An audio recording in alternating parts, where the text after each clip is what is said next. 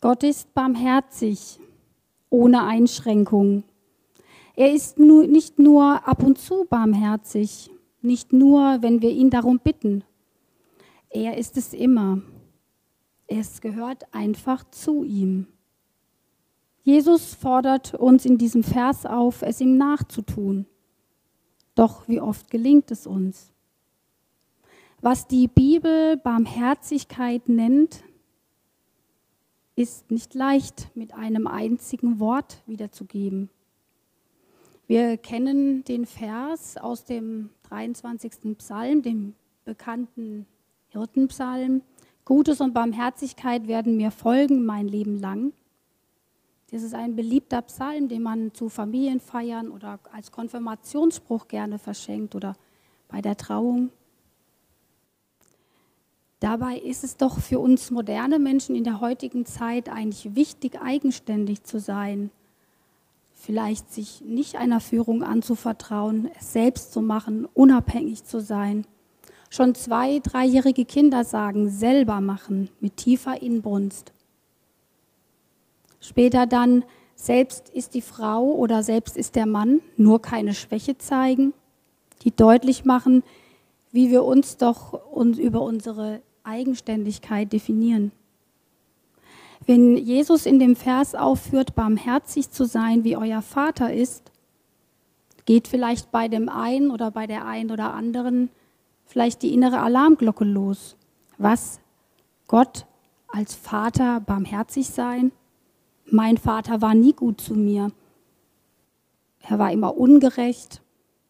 Er hat nicht zu mir gestanden. Es hat sich eigentlich, er hat sich gar nicht für mich interessiert.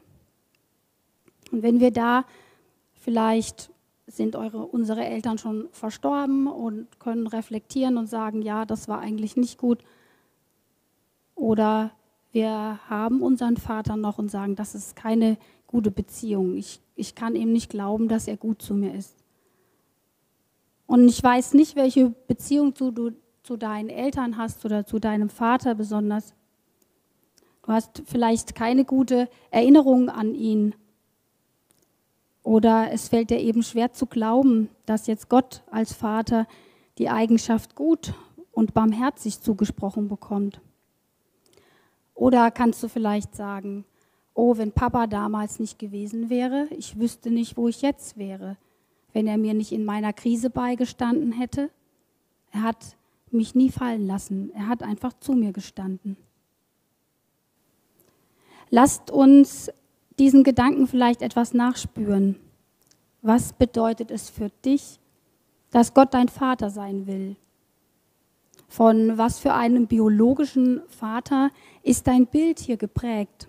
Und wie kannst du es vielleicht loslassen, ändern? Fühlt er mit oder lässt er im menschlichen Elend unberührt?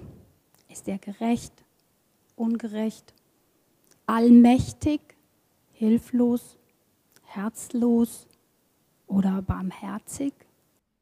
Barmherzigkeit. Das ist das Motto, das diese Jahreslosung über das neue Jahr stellt. Barmherzig sein. Und ich habe den Titel meiner Predigt noch ein kleines bisschen weiter formuliert und am Ende habt ihr hoffentlich verstanden, warum. Ich habe sie genannt, beim armen Herzen sein. Und ich möchte damit beginnen, uns einfach mal diese, diesen Abschnitt aus dem Lukas-Evangelium zu lesen, in dem sich diese Jahreslosung findet.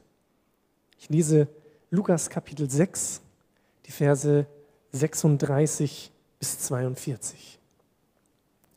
Dort heißt es, seid barmherzig, wie euer Vater barmherzig ist. Richtet nicht und ihr werdet nicht gerichtet werden. Verurteilt nicht und ihr werdet nicht verurteilt werden. Sprecht frei und ihr werdet freigesprochen werden. Gebt und es wird euch gegeben werden. Ein volles Maß wird man euch in den Schoß schütten, ein reichliches Maß bis an den Rand gefüllt und überfließend denn das Maß, das ihr verwendet, wird auch bei euch verwendet werden. Jesus gebrauchte noch einen Vergleich. Er sagte, kann ein Blinder einen Blinden führen? Werden nicht beide in die Grube fallen? Ein Jünger steht nicht über seinem Meister. Wenn er alles von ihm gelernt hat, ist er höchstens so weit gekommen wie dieser.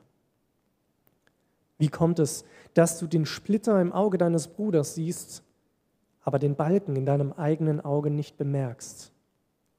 Wie kannst du zu deinem Bruder sagen, Bruder, halt still, ich will den Splitter herausziehen, der in deinem Auge sitzt, und bemerkst dabei den Balken im eigenen Auge nicht?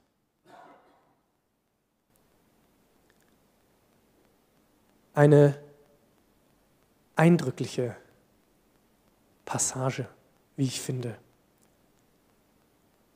Seid barmherzig, wie euer Vater barmherzig ist. Das ist eine Aufforderung, das ist ein Anspruch. Die Bibel, ich glaube, Gott wünscht sich das von jedem Einzelnen von uns, von dir und mir. Aber das bedeutet ja, wir stehen vor der Herausforderung, das in unserem Leben zur Umsetzung zu bringen. Und so möchte ich mich zunächst mal der ganz naheliegenden Frage widmen, die Anne-Rose vorhin schon angeschnitten hat. Barmherzigkeit was ist das eigentlich? Vielen kommt vielleicht sofort eine andere Geschichte, die Jesus erzählt hat, in den Kopf. Sie trägt das Wort schon im Titel. Es geht um den barmherzigen Samariter. Ist das vielleicht Barmherzigkeit? Die Geschichte handelt von einem Ausländer, einem Fremdling, der eigentlich sehr schlecht angesehen war unter den Juden, der aber als einziger bereit ist, einem Opfer eines Raubüberfalls zu helfen, für ihn da zu sein, sich seiner zu erbarmen. Oder Almosen geben, mit den Armen teilen, was ich habe. Ist, ist das Barmherzigkeit? Geht es darum, nicht das festzuklammern, was ich habe, sondern großzügig damit umzugehen, ein weites Herz zu haben und auch andere Menschen im Blick zu behalten? Oder ist Barmherzigkeit vielleicht auch mit den anderen nicht so streng zu sein, die Dinge nicht immer bis ins Letzte so genau zu nehmen, ein bisschen mal fünfe gerade sein lassen? Was ist Barmherzigkeit? Jesus geht es von der anderen Seite an.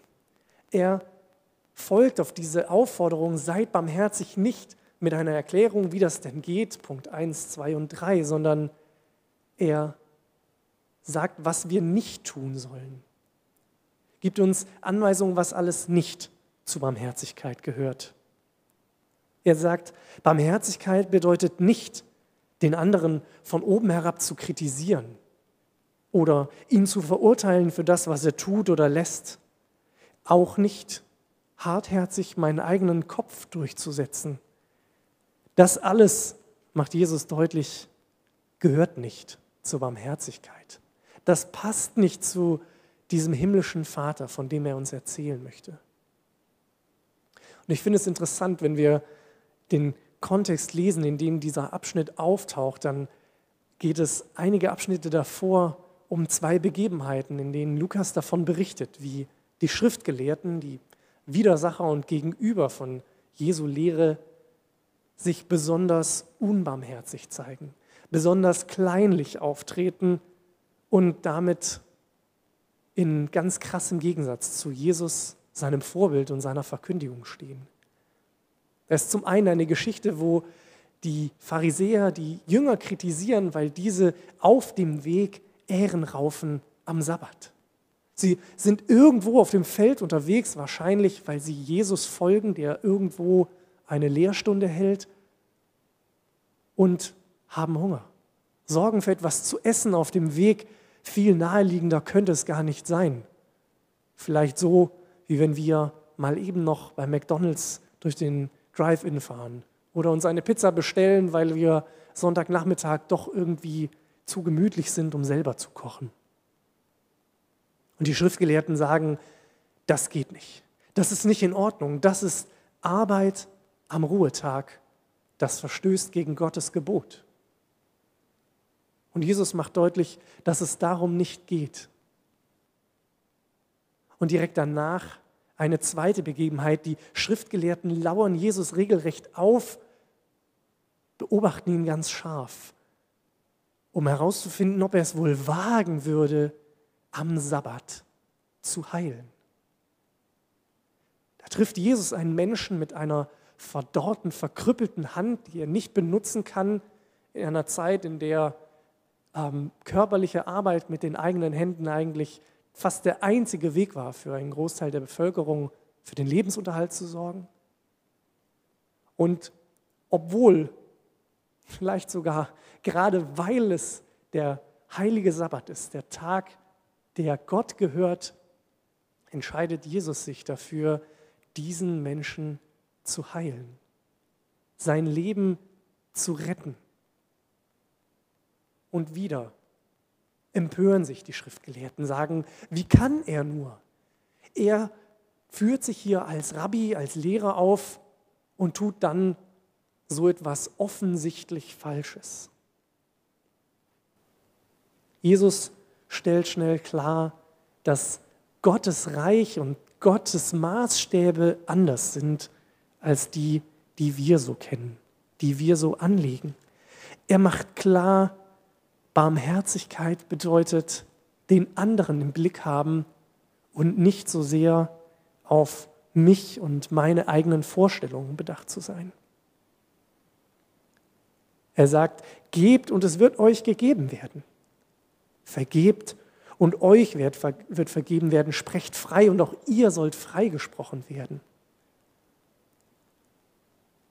Interessant finde ich, dass es nicht denselben Maßstab gibt. Jesus sagt, wenn wir Gutes tun, wenn wir vergeben, dann soll uns auch vergeben werden. Aber wenn wir das tun, haben wir noch mehr zu erwarten. Ein übervolles Maß erwartet uns, sagt er. Wir werden Gutes im Überfluss ernten, noch viel mehr, als das angebracht scheint.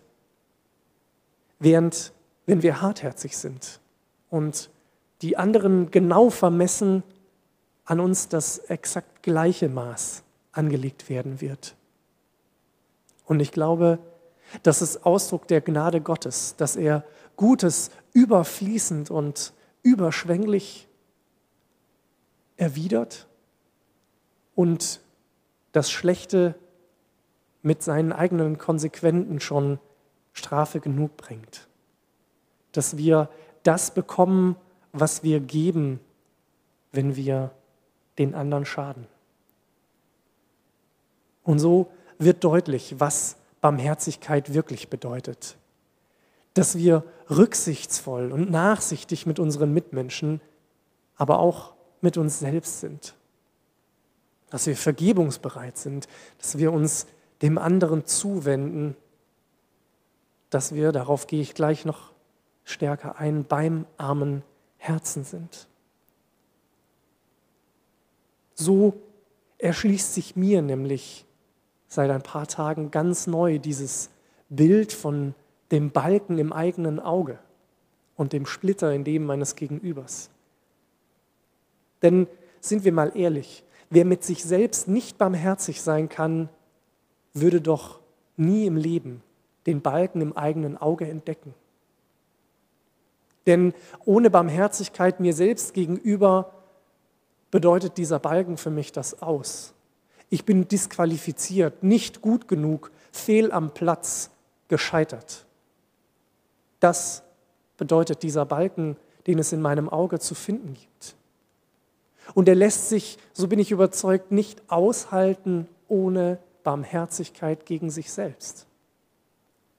Du kannst dir selbst nicht ehrlich begegnen als Mensch, wenn du nicht Barmherzigkeit für dich hast.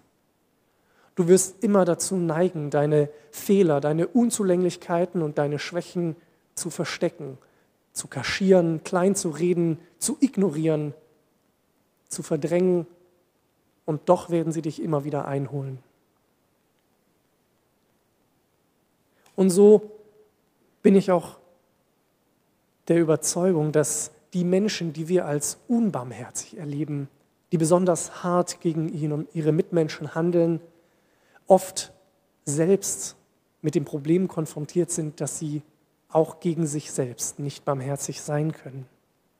Dass sie mit sich selbst mindestens genauso streng umgehen wie mit anderen. Vielleicht, weil sie eben, ebenfalls immer so behandelt wurden, weil sie es nicht anders kennen. So wie Anne-Rose das angedeutet hat, als sie uns nach unseren Vätern, unseren biologischen Vätern gefragt hat, die unsere, unser Bild prägen. Vielleicht tust du dich deswegen so schwer mit der Barmherzigkeit gegen deine Mitmenschen, weil du selber so wenig Barmherzigkeit erfahren hast. Und ich merke, dass es mir schwerfällt, barmherzig zu sein gegen mich selbst und dass sich das viel zu oft überträgt auf die Art und Weise, wie ich mit meinen Nächsten umgehe.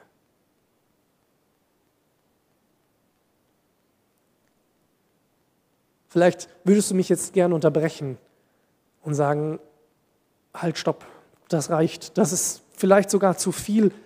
Wie soll das gehen? Ohne ein Beispiel an Barmherzigkeit selber barmherzig sein, das überfordert uns doch. Wie kann die Bibel, wie kann Gott so etwas von uns verlangen? Und selbst wenn wir ein gutes Beispiel haben, oder vielleicht gerade dann, wissen wir trotzdem, wie schwer es ist, barmherzig zu sein, diesem Beispiel und diesem Anspruch gerecht zu werden. Und das stimmt. Ich habe es gerade gesagt und möchte es nochmal betonen, um es mir selber in Erinnerung zu behalten. Ich merke immer wieder, wie ich unbarmherzig bin. Mit mir selber, aber auch mit anderen, wie ich mich an Kleinigkeiten festbeiße, die mich eigentlich nicht stören sollten.